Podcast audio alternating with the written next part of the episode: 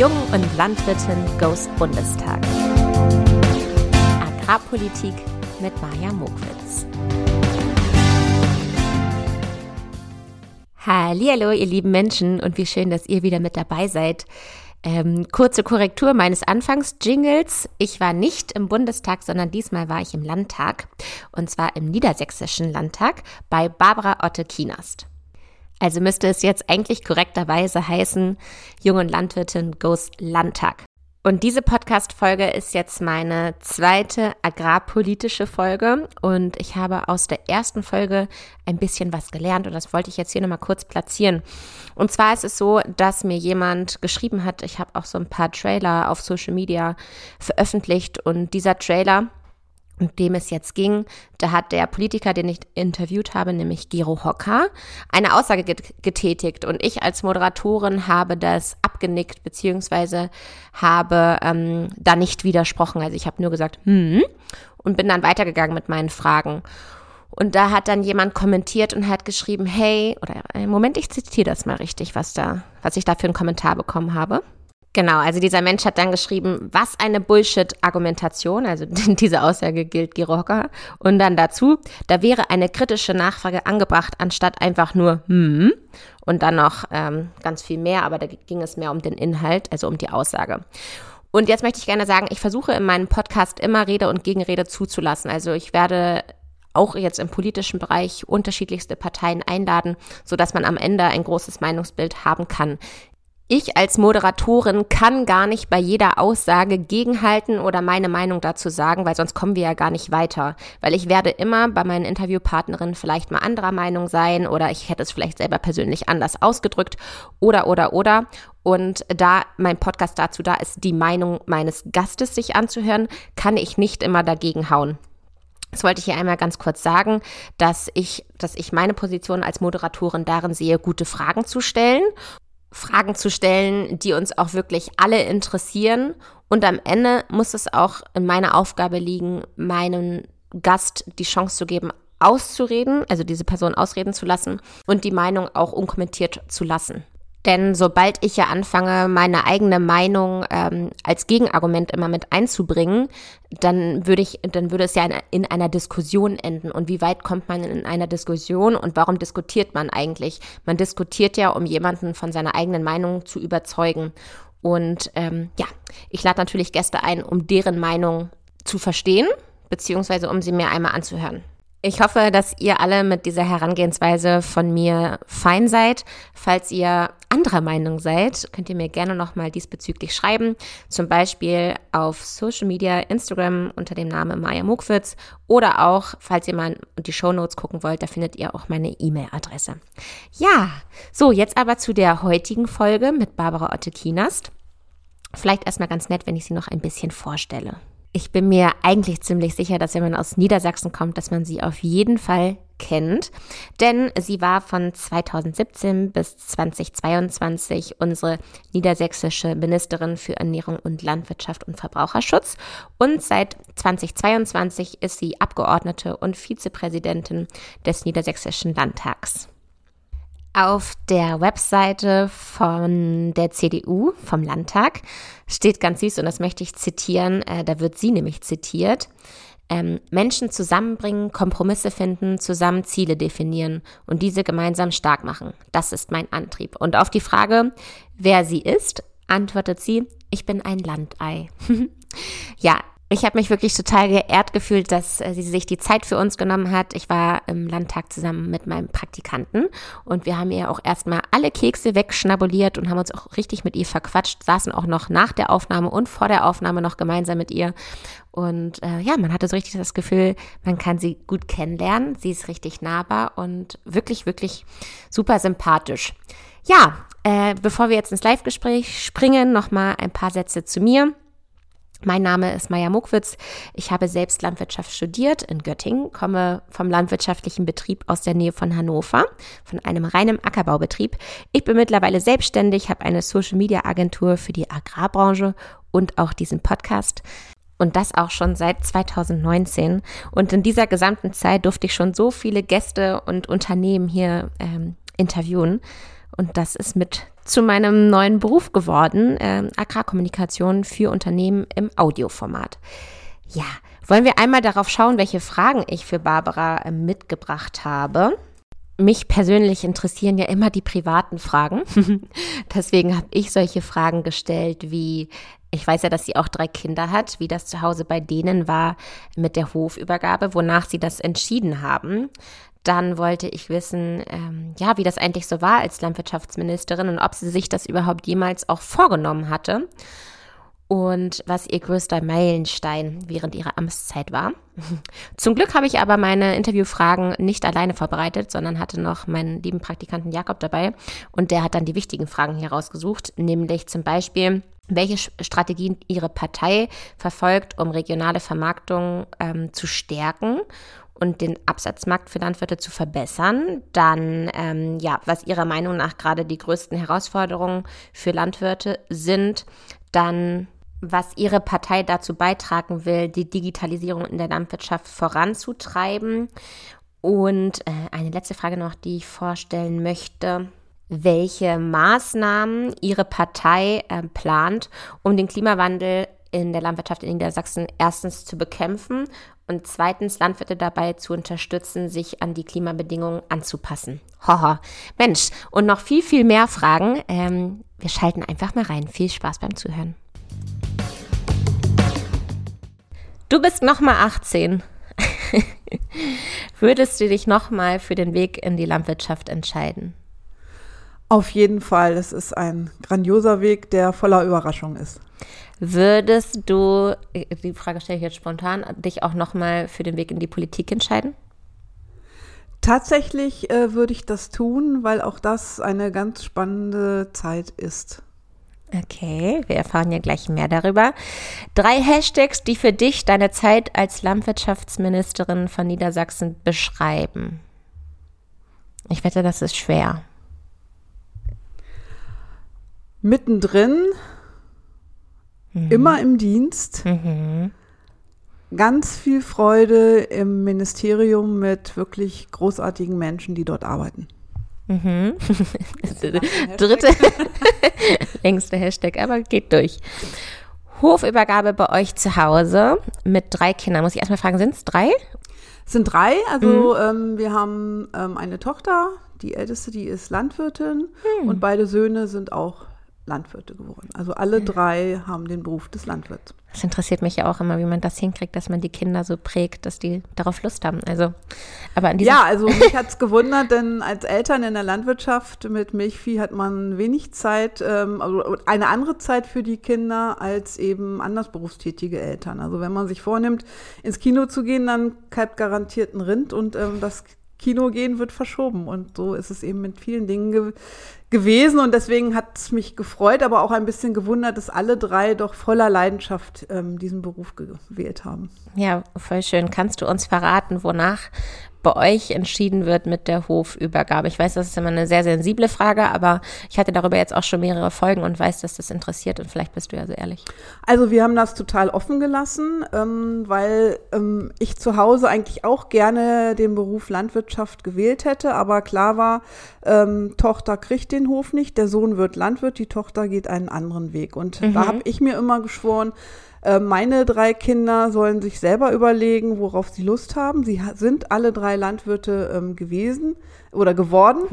und ähm, wir haben es offen gelassen. Tatsächlich ist unsere älteste Tochter inzwischen verheiratet, hat einen Unternehmer geheiratet, ist mhm. quasi weggezogen, ist dann aber als Herdenmanagerin ähm, ihrem Beruf quasi treu geblieben ähm, bis zur Geburt der Kinder jetzt. Und also die ist quasi raus aus der Nummer Hofübergabe. Und zurzeit sind beide Söhne bei uns angestellt und mhm. ähm, ha beide haben Lust, diesen Hof auch zu übernehmen. Beide haben erstmal eine Gebrüder Kinast GbR gegründet ja, und schön. arbeiten zusammen und dann wird man einfach gucken. Also noch sind beide ohne Partnerin, da ändert sich dann ja auch mal was. Ähm, mhm. Ähm, von daher ist es noch offen.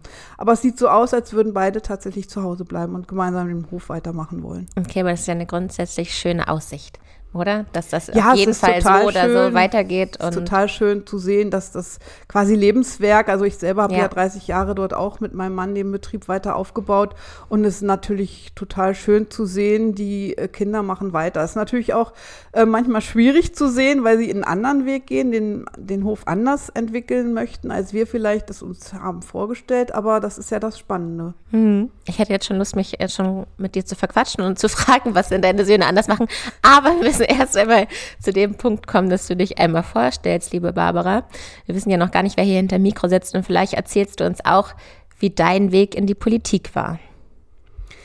Ja, also äh, mein Name ist Barbara Ottekinast. Ich bin ähm, ländliche Hauswirtschaftsleiterin. Also ich habe viel mit Ernährung, Ökotrophologie zu tun gehabt habe eigentlich immer noch, aber das ist eben mein beruflicher Werdegang. Mhm. Habe ähm, über verschiedene Stationen in der Heimvolkshochschule Lockum die Hauswirtschaft ähm, geleitet. Habe dann meinen Mann kennengelernt, einen äh, Milchviehbauern im Weserbergland hab dann, wir haben geheiratet, wir haben den Milchviehbetrieb ähm, weiter zusammen ausgebaut mit Vorzugsmilch, mit Hofladen, hm. mit Biogas. Und ähm, wenn man in so einem Dorf wohnt ähm, und was gestalten will im Ort, im Kindergarten, im, an Bushaltestellen, da muss man einfach politisch ähm, sich einbringen. Und deswegen habe ich eben auf Ortsratebene in der Politik angefangen, bin dann im Kreistag Hameln-Pyrmont gelandet ähm, dann bei den Landfrauen, den niedersächsischen Landfrauen gelandet und dort wurde ich, glaube ich, von der hannoverschen Politik entdeckt, der Landespolitik. Und ähm, die CDU ähm, in Niedersachsen hat mich dann zu ihrer Schattenministerin gemacht im Falle eines Wahlsieges. Dann lief die Wahl gut. 2017. Ist Schattenministerin so ein Wort? Das klingt irgendwie ja, jeder, so gemein. Jeder Minister, Ministerpräsidentenkandidat, also Stefan Weil und Bert Althusmann, stellen ihr Kabinett zusammen, mhm. was sie dann eben im Wahlkampf präsentieren. Das ist unsere Landwirtschaftsministerin, Kultusminister und so weiter. Wollen mit Personen dann auch Wahlen gewinnen. So und ähm, ja, das hat ähm, 2017 geklappt und dann hat man mich tatsächlich auch zur Ministerin gemacht. Auch mhm. das ist ja mhm. noch nicht sicher ähm, wer, welche Partei kriegt welches Haus, welches Ressort. Aber die CDU wollte weiterhin ähm, die Landwirtschaft behalten und dann hat man mich zur Landwirtschaftsministerin gemacht. Mhm. War es denn dein Ziel, damals überhaupt Ministerin zu werden? Nein, nein, überhaupt nicht. Also ich habe einfach ähm, Politik als eine Art gesehen, sich vor Ort einzubringen und vor Ort, da wo man lebt, was zu gestalten. Und alles andere ist, da bin ich irgendwie so reingerutscht und ähm, ich wurde ja Wie auch. Wie alt warst du denn damals, als du so richtig politisch geworden bist, aktiv dich mit eingebracht hast? Da war ich 30. Mhm. Ah, mein ja. Alter. Ja. Okay. Ähm, ja. Da habe ich gemerkt, ähm, wenn man was bewegen will, dann muss man muss man muss selber, man kann das nicht von anderen erwarten. Man hat Ideen und die muss man einfach auf den Tisch legen und ja, und als, als ich vielleicht noch mal zu dieser Ministerfrage zurück. Mhm. Also ähm, ich hatte natürlich auch Angst, ja zu sagen. Also ich wurde gefragt und hatte eine hatte 48 Stunden Zeit, ja oder nein zu sagen. Ähm, ob ich diese Schattenministerin werden möchte mhm. und habe dann hin und her überlegt. Und ich glaube, das ist bei uns Frauen so, dass wir immer überlegen, ähm, kriege ich das hin? Kriege ich das mit der Familie, mit den Kindern, mit den Schwiegereltern, mit den älter werdenden eigenen Eltern, mit dem, mit dem Hof. Betrieb, mm. mit dem mhm. Hof? Äh, äh, wie soll ich das alles schaffen und kriege ich das überhaupt hin? Und letztendlich war es tatsächlich mein Mann, der gesagt hat, jetzt hör auf. Mm. Ähm, natürlich, wenn du das willst, kriegst du alles hin. Und das war eine Zeit, wo ich bei den Landfrauen als Vorsitzende auch immer durch die Vereine getingelt bin und gesagt habe, Frauen, traut euch was, Frauen mhm. voran. Ihr müsst die gläserne Decke durchstoßen, ihr seid alle qualifiziert, aber dann gibt es diese gläserne Decke, wo Frau kein Stück weiter nach oben kommt. Und das müsst ihr für euch durchbrechen. Ihr müsst mutig sein und ihr müsst es wagen. Männer, wenn die was gefragt werden, die sagen, klar mache ich den Job und überlegen dann, wie kriege ich es eigentlich hin? Wen brauche ich dafür, um das andere dann regeln zu können? Und wir Frauen sind da anders. Und da, das mhm. hat mein Mann mir quasi vorgehalten, sagt er, wenn du jetzt Nein sagst und bei deinen ganzen Landfrauen, immer an 70.000 in Niedersachsen, ähm, kannst du dich nicht mehr blicken lassen. Bei so einer Frage jetzt nicht zuzugreifen und Ja zu sagen, ja, und dann habe ich das gemacht, allen Mut zusammengenommen und ähm, mit Unterstützung der Familie ist das dann auch so geworden. Also unser Sohn war fertig mit der Ausbildung, war noch am Überlegen, Studium oder Ausland und musste dann erstmal eine Lücke schließen, weil ich plötzlich dann ja eben nicht mehr da war. Ja, Richtig schön, also hohes Ansehen an deinen Mann. Ähm, welche Themen haben dich denn damals als Landwirtschaftsministerin beschäftigt? Ja, also es war, ich, gefühlt war alles dabei. Als ich ins Amt kam, 2017, war es alles total zu nass. Nach der Ernte bis Weihnachten hat es fast gar nicht aufgehört zu regnen. Wir mussten zusammen mit dem Umweltministerium zum Beispiel einen Havarieerlass äh, ins Leben rufen, dass die Leute ihre Gülle aus dem Stall kriegten, weil die nicht auf dem Acker kamen. Mhm. Lagunen ähm, gebaut, da kann sich gar keiner mehr dran erinnern, aber es war ein ganz, ganz nassen, ganz, ganz nasser Herbst. Und dann kam eben gleich im Januar der Sturm Friederike, das heißt, der Wald wurde flachgelegt mhm. sozusagen durch den Sturm, riesige Schäden im Wald. Dann ging es weiter mit drei Dürrejahren, mit Dürrebeihilfen, die über den Bund im Land verteilt werden mussten. Also plötzlich Geld zu verteilen, ist auch keine ein, ein, ja. einfache Aufgabe, weil gefühlt es nie gerecht zugeht. Ja, dann natürlich ähm, 2019 die Bauernproteste, eine ganz, oh ja. ganz bewegte Zeit. Überall, wo ich als Ministerin hinkam, waren die Trecker schon da. Also ich bin ja auch für Raumordnung zuständig und habe auch andere Themen im Haus. Ähm, und wenn ich mich mit Bürgermeistern in einem Dorfgemeinschaftshaus getroffen habe zu einem tollen Projekt, LIDA-Projekte, standen da garantiert 20, 30, 70 Trecker, weil die mit mir zu reden hatten. Und mhm. die Zeit habe ich mir dann aber auch immer genommen vor den anderen Terminen. Aber das war eben eine sehr emotional herausfordernde Zeit, weil ich natürlich auch genau wusste, wie geht's denen auf ihren Höfen und in ihren ja. Familien. Also es war wirklich. Weil du es natürlich auch zu Hause ja, erlebt hast. Ja, das war knallhart. Ne? Und mhm. auch im Oktober 2019, als 5000 Trecker hier in Hannover ja. rund um den Maschsee waren, das war, das war schon ähm, sehr, sehr hart zu erleben, ähm, wie stark die Landwirte auch tatsächlich mit dem Rücken an der Wand stehen. So, und dann kam Corona wieder mit ganz anderen Herausforderungen, mit gestörten Lieferketten, mit Saisonarbeitskräften, die nicht mehr kommen durften, oh, ähm, mit ja. den Nöten, wie kriegen wir den Salat in die Erde, den Spargel geerntet und die Erdbeeren gepflückt. Also es war dann eben auch eine spannende Zeit. Ja. Wenn plötzlich das Dosenblech nicht mehr da ist und die grünen Bohnen in die Dose müssen, die jetzt geerntet wurden. Also es war. Oder die Schweine nicht abgeholt ja, werden. Genau, die Schweine mhm. nicht geschlachtet werden konnten, weil keine ähm, Mitarbeiter auf den Schlachthöfen waren. Also es war sehr, sehr spannend. Es hat auch wirklich Spaß gemacht, weil du nie weißt, was erwartet mich morgen. Also das war schon, man, ich weiß gar nicht, was ich sagen soll, was das Interessanteste war. Und dann mhm. eben das Gestalten, also die Düngeverordnung natürlich, ständig diese Themen aus Brüssel über Berlin abzuarbeiten für die Landesagrarpolitik, macht es auch nicht einfach. Und wir haben eben wirklich versucht, ähm, neben all diesen Herausforderungen, also ähm, Corona und dann der Ukraine-Angriff, ähm, trotzdem eigene Strategien zu entwickeln. Also wir haben eine niedersächsische Ernährungsstrategie auf den Weg gebracht. Wir haben den niedersächsischen Weg zusammen mit Olaf Fließ und Naturschutz und Landwirtschaftsverbänden grandios hingekriegt, einmalig eigentlich in, in Deutschland, dass wir uns gemeinsam auf den Weg gemacht haben, ähm, eine Nutztierstrategie. Wir haben äh, das Thema Wald, habe ich versucht im letzten Jahr, im Jahr 2022, das Thema Wald nochmal nach vorne zu holen. Wald als Klimaschützer, als Klimaretter, Aufforstung. Ich wollte mit einer Kampagne Forst Aid die Menschen im Wald sichtbar machen, die dort arbeiten, mhm. also die Pflanzen, die ernten, den Harvesterfahrer und, und, und. Also wir haben, ich habe echt viel gemacht und ich, mir hat alles Spaß gemacht. Okay. Und ähm, am Merkt stärksten, am stärksten ist, glaube ich, dieses Miteinander, dass man am, am, am Anfang das Gefühl hätte, es gibt Gräben zwischen Bio, konventionell, zwischen Stadt, Land. Und ich finde, in fünf Jahren ist uns eigentlich gelungen, ähm, immer was Verbindendes zu finden. Okay. Ähm, vielleicht passt dazu jetzt auch diese Frage. Was war denn für dich dein größter Meilenstein während deiner Arbeit in der Zeit?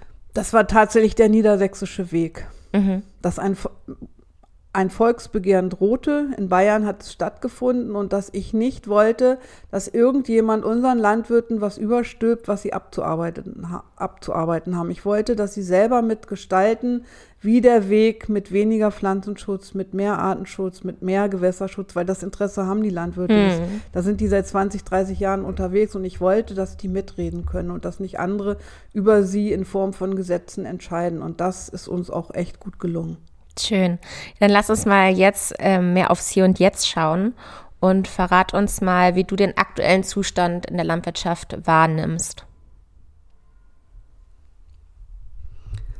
Also aktuell ist tatsächlich auch immer noch Frust unter den Landwirten. Das merkt man ja, wenn man in der Fläche unterwegs ist. Aber es ist auch so ein bisschen, ähm, Wie würdest du den Frust definieren? Also Frust aus welchen Gründen? Also es gibt ja immer noch die roten Gebiete mit, der, mit dem Einschränken der Düngung. Es gibt immer noch ungeklärte Brunnen, wo eben Messwerte ähm, nicht einzusehen sind oder wo die Landwirte nicht einsehen oder wo sie die Landwirte sogar beweisen können, das ist nicht die Landwirtschaft, die für diese Werte verantwortlich ist, die immer noch nicht hinterfragt sind. Ähm, aber ich denke mal, da müssen die Landwirte ähm, selber ent entweder in, in Klageverfahren oder auf anderem Wege für ihre Rechte streiten, aber ähm, es, ist, es gibt eben den Green Deal, es gibt das große Thema Artenschutz, Klimaschutz, ähm, wo immer noch der Landwirtschaft ein großer Vorwurf gemacht wird, wo ich eigentlich vermisse, dass die Gesellschaft und auch viele Teile in der Politik endlich mal anerkennen müssen, dass es auch ähm, ein Erfolg unserer Landwirtschaft ist, dass viele Arten wieder zurückgekehrt sind. Ob es der Luchs ist, also die ganze Bewirtschaftung der Wälder, der Felder, ähm, da ist ja auch wieder viel da. Ja, es ja. ist nicht nur der Wolf wieder da, es sind auch mehr Kiebitze, es sind Lärchen. Bei uns in der Gegend sind ganz viele Lärchen.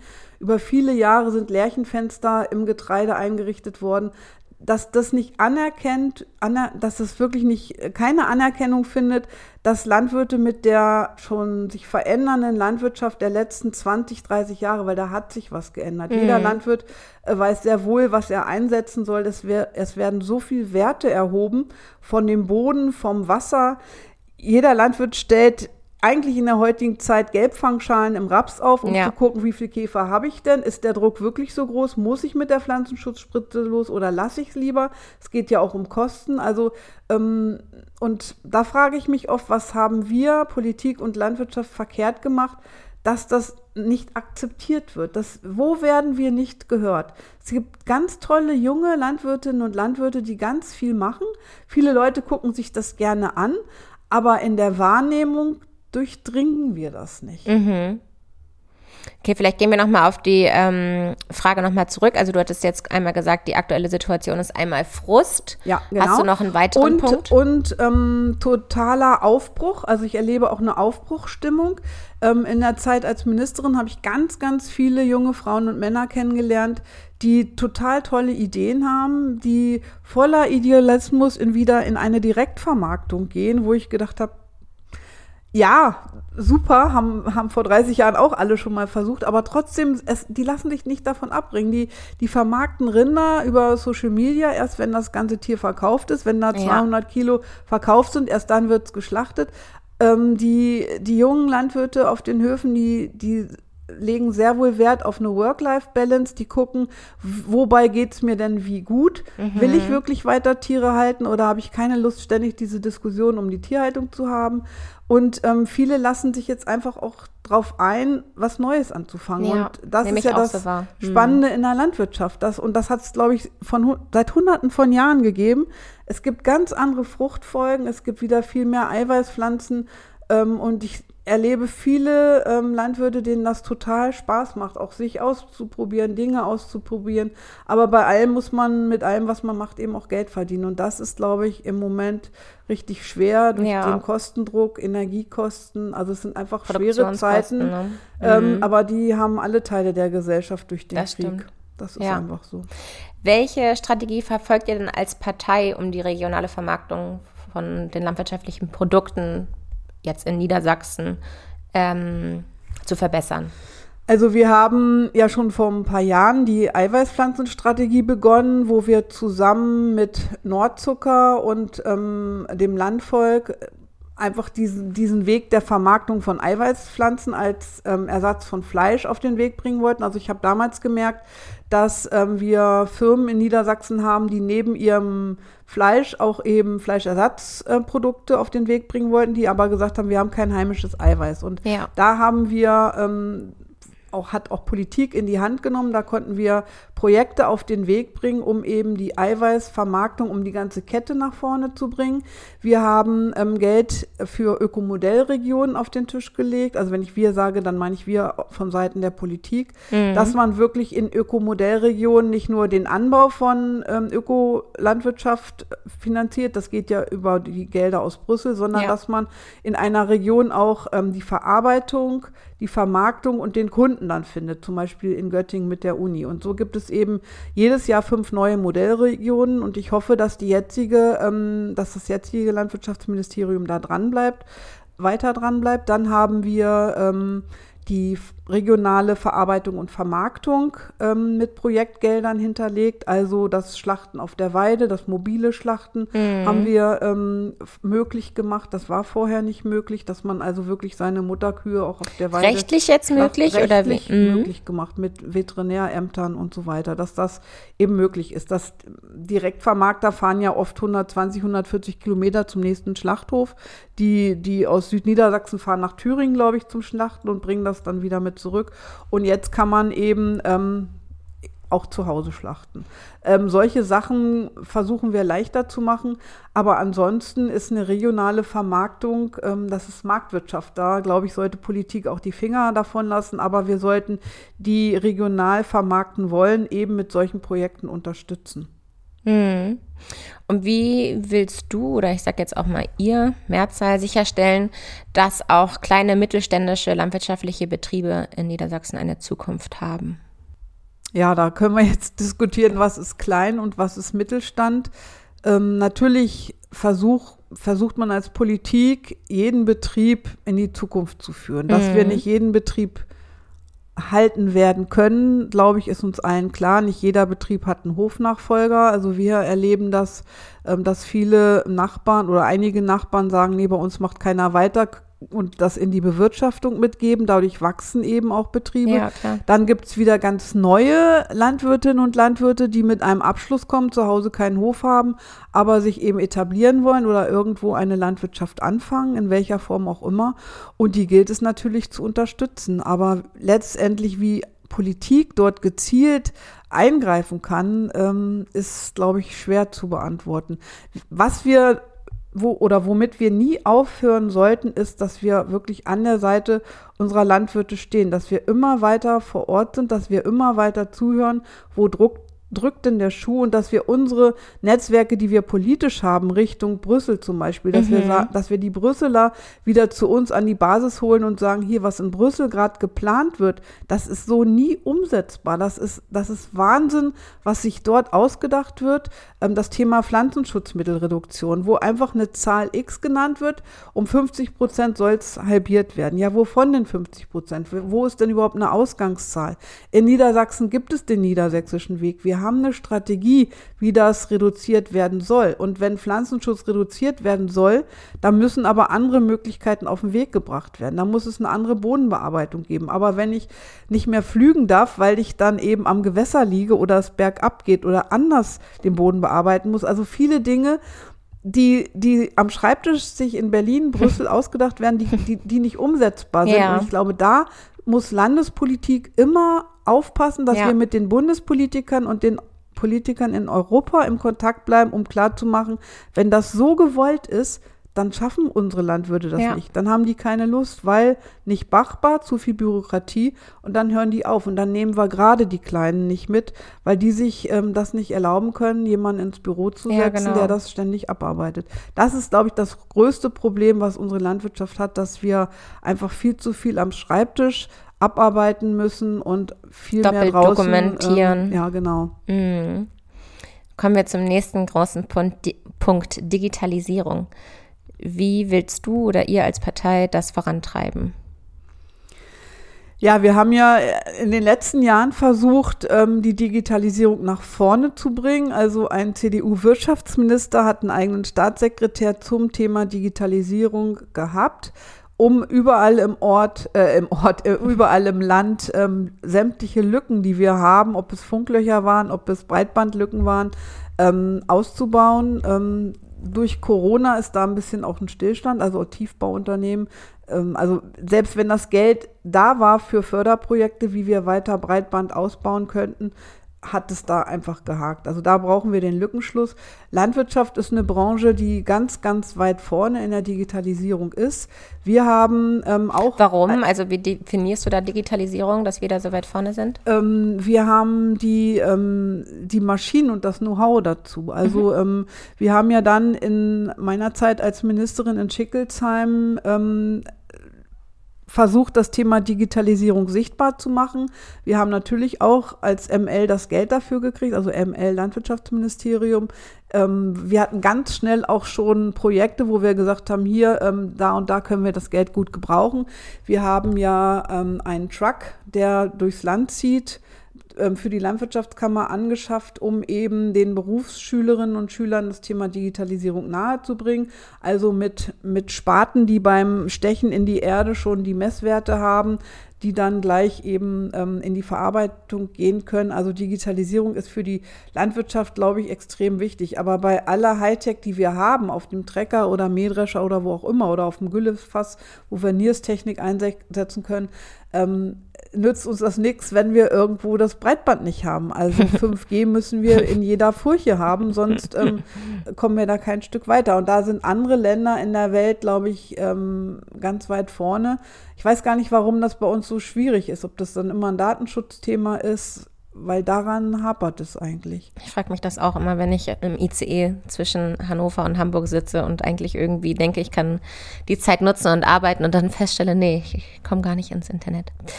Okay, nächstes großes Thema und zwar äh, die zukünftigen Landwirte. Wie könnt ihr das vorantreiben, dass auch zukünftig junge Leute Lust auf die Landwirtschaft haben und die Ausbildung vielleicht zu qualifizieren? Also ähm, meine Art ist immer gewesen, nie zu jammern. Und ähm, so sind wir, glaube ich, als Eltern auch ein gutes Vorbild gewesen. Ich ähm, habe mich wirklich gewundert, dass alle drei Kinder ähm, bei der wenig Zeit, die wir in der Erziehung oder im, im, im Spaßbereich für die Kinder hatten, dass alle drei Landwirtschaft gemacht haben. Und ähm, wir haben als Eltern. Vielleicht ist ja Spaß, zu Hause sein, auf dem Hof sein, mit den ja, Kühen zusammenarbeiten. Ja, und, und eben Themen, die man hat, äh, abzuarbeiten. Also natürlich sind das keine leichten Zeiten, auch bei uns auf dem Hof in den letzten 30 Jahren nicht gewesen. Aber wir haben immer gesagt, ja, nützt ja nichts, müssen wir irgendwie, müssen wir was machen. So. Mhm. Und ähm, so, glaube ich, müssen wir als Politik auch auf die Landwirte zugehen ähm, und nicht, nicht in so einen tief uns ziehen lassen. Oh Gott, das ist alles ganz furchtbar und ähm, wie soll das alles nur weitergehen? Und äh, wir und unsere Landwirtschaft in Deutschland ist ja gar nicht mehr gewollt. Natürlich brauchen wir unsere Landwirtschaft. Wir brauchen unsere Landwirte, wir brauchen unsere Familien, unsere Dörfer brauchen unsere Familien, weil das ganze kulturelle Leben, das steht und fällt mit der Landwirtschaft. Und das müssen wir als Politik immer und immer rüberbringen, dass wir froh sind, dass wir unsere Landwirtschaft haben, dass wir froh sind, dass sie ihre Jobs so super machen, wie sie machen. Ich finde, unsere Landwirte sind so toll ausgebildet über zweiten, dritten Bildungsweg, über Fortbildung, über Beratung. Also ich weiß gar nicht, welcher Berufszweig sich so intensiv sein Leben lang um Fortbildung kümmert. Ja, also mhm. wenn ich das auf unserem Hof auch erlebe, ständig ähm, sind Arbeitskreise ähm, da, ständig gibt es Gruppenberatungen zum Thema Pflanzenschutz, trifft man mhm. sich. Also man ist ständig an den Themen und ständig erneuert man sich, was ist gerade der Bedarf da draußen Gut, die Leute wollen weniger Fleisch, die wollen was anderes essen. Wo kriege ich es her? Wie, wie baue ich es an? Welche Sorten sind für welche Böden und welche Region Genau, eignet Beste? sich meine Region und, dafür. Ähm, hm. So, glaube ich, müssen wir voller Freude unsere Landwirtschaft begleiten und auch Optimismus versprühen. Wir müssen einfach optimistischer sein. Ja, es ist schwierig, ja, es kommt auch ganz viel Bürokratie, aber wenn nicht wir in Deutschland, wer soll denn dann die Menschen ernähren? Und ich glaube, das müssen wir nach draußen immer weiter verkörpern. Ja. Das sagst du was ganz, ganz Wichtiges, genau, optimistisch zu sein, ist auch mal mein Ansatz. Wie siehst du denn die zukünftige Ausrichtung der Agrarpolitik der Europäischen Union? Und welche konkreten Änderungen würdest du dir wünschen? Also die ähm, gemein, also in Europa, also ich finde es extrem schwierig, in Europa gemeinsam sämtliche agrarpolitischen Themen miteinander zu besprechen, weil wir sehr, sehr unterschiedlich ja. sind.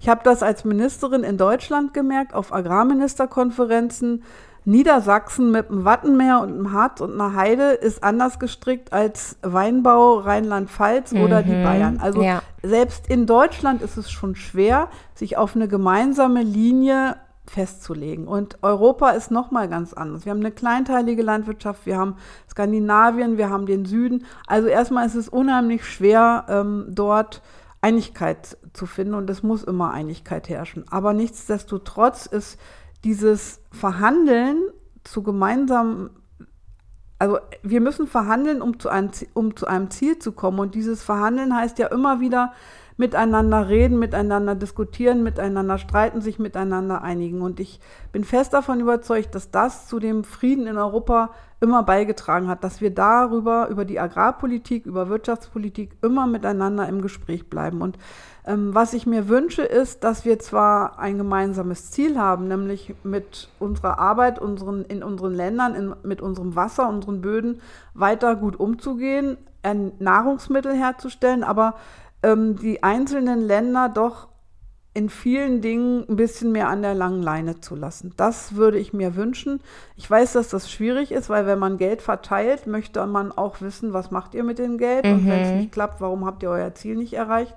Aber alles ins Klein-Klein durchzuregulieren, finde ich eigentlich wahnsinnig. Mhm. Und man sieht ja auch, dass es nicht so richtig aufgeht, sondern eher alles komplizierter macht. Ja, und wenn wir plötzlich Kriegszeiten haben, sind andere Dinge anders möglich. Und ich will jetzt nicht, dass wir Krieg haben, aber ich will einfach, dass wir mal darüber nachdenken, ob wir nicht manches einfach mal laufen lassen können und ob wir nicht mehr Vertrauen in die Menschen stecken sollten, die vor Ort ihren Job machen. Also und auch in das die, unternehmerische, ja, nachhaltige ja, Handeln. Ja, der, jeder Unternehmer mh. oder jeder Förster weiß, wenn ich hier nicht nachhaltig ja. bin, dann haben die Generationen nach mir haben da nichts von. Und dieses Wissen haben unsere Menschen alle in Europa. Und deswegen sollten wir die, finde ich, in manchen Dingen einfach viel mehr machen lassen. Mhm.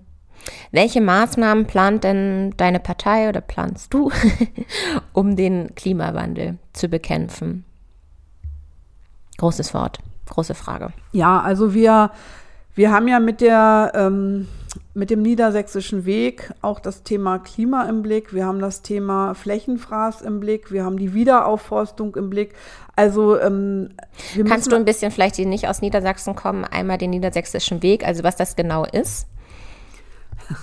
Einmal ganz schnell. Das ist ein also, ganz ähm, in Niedersachsen haben die ähm, Naturschutzverbände, also der NABU und der BUND, sich zusammengesetzt mit dem Umweltminister, mit der Landwirtschaftsministerin und mit dem Landvolk und der Landwirtschaftskammer, also zwei Seiten Naturschutz, zwei Seiten Landwirtschaft plus die dazugehörigen Häuser. Also sechs Personen haben sich zusammengesetzt, es waren wirklich nur sechs am Anfang und haben gesagt, wir wollen mehr für den Artenschutz, für den Gewässerschutz für den Umweltschutz tun. Ähm, wie kriegen wir das hin? Und wenn wir Eingriffe bei der Landwirtschaft haben, zum Beispiel an Gewässern drei Meter still liegen zu lassen, heißt kein Pflanzenschutz, keine Düngung, dann erntet er dort weniger und das müssen wir ihm ausgleichen. Und da sind eben 15 Punkte aufgeschrieben worden, bis hin zur Ernährung auch tatsächlich, wie wir uns ernähren. Also 15 Punkte, wir haben Wälder zusätzlich stillgelegt, da haben wir den Landeswald genommen, damit wir eben nicht die Privatwaldbesitzer ähm, äh, quasi beanspruchen müssen. Also wir haben einfach verschiedene Punkte, daraus mhm. sind Gesetze äh, gegossen worden im Landtag. Ähm, es ist festgelegt worden, dass die Landwirte auch tatsächlich das Geld dafür kriegen. Also ein Erschwernisausgleich. Ähm, es ist wirklich, all die Maßnahmen sind mit Geld hinterlegt worden, ernsthaft in Gesetzen. Und ähm, von daher ist ein, ein gutes Miteinander zwischen Umwelt- und Naturschutzverbänden entstanden.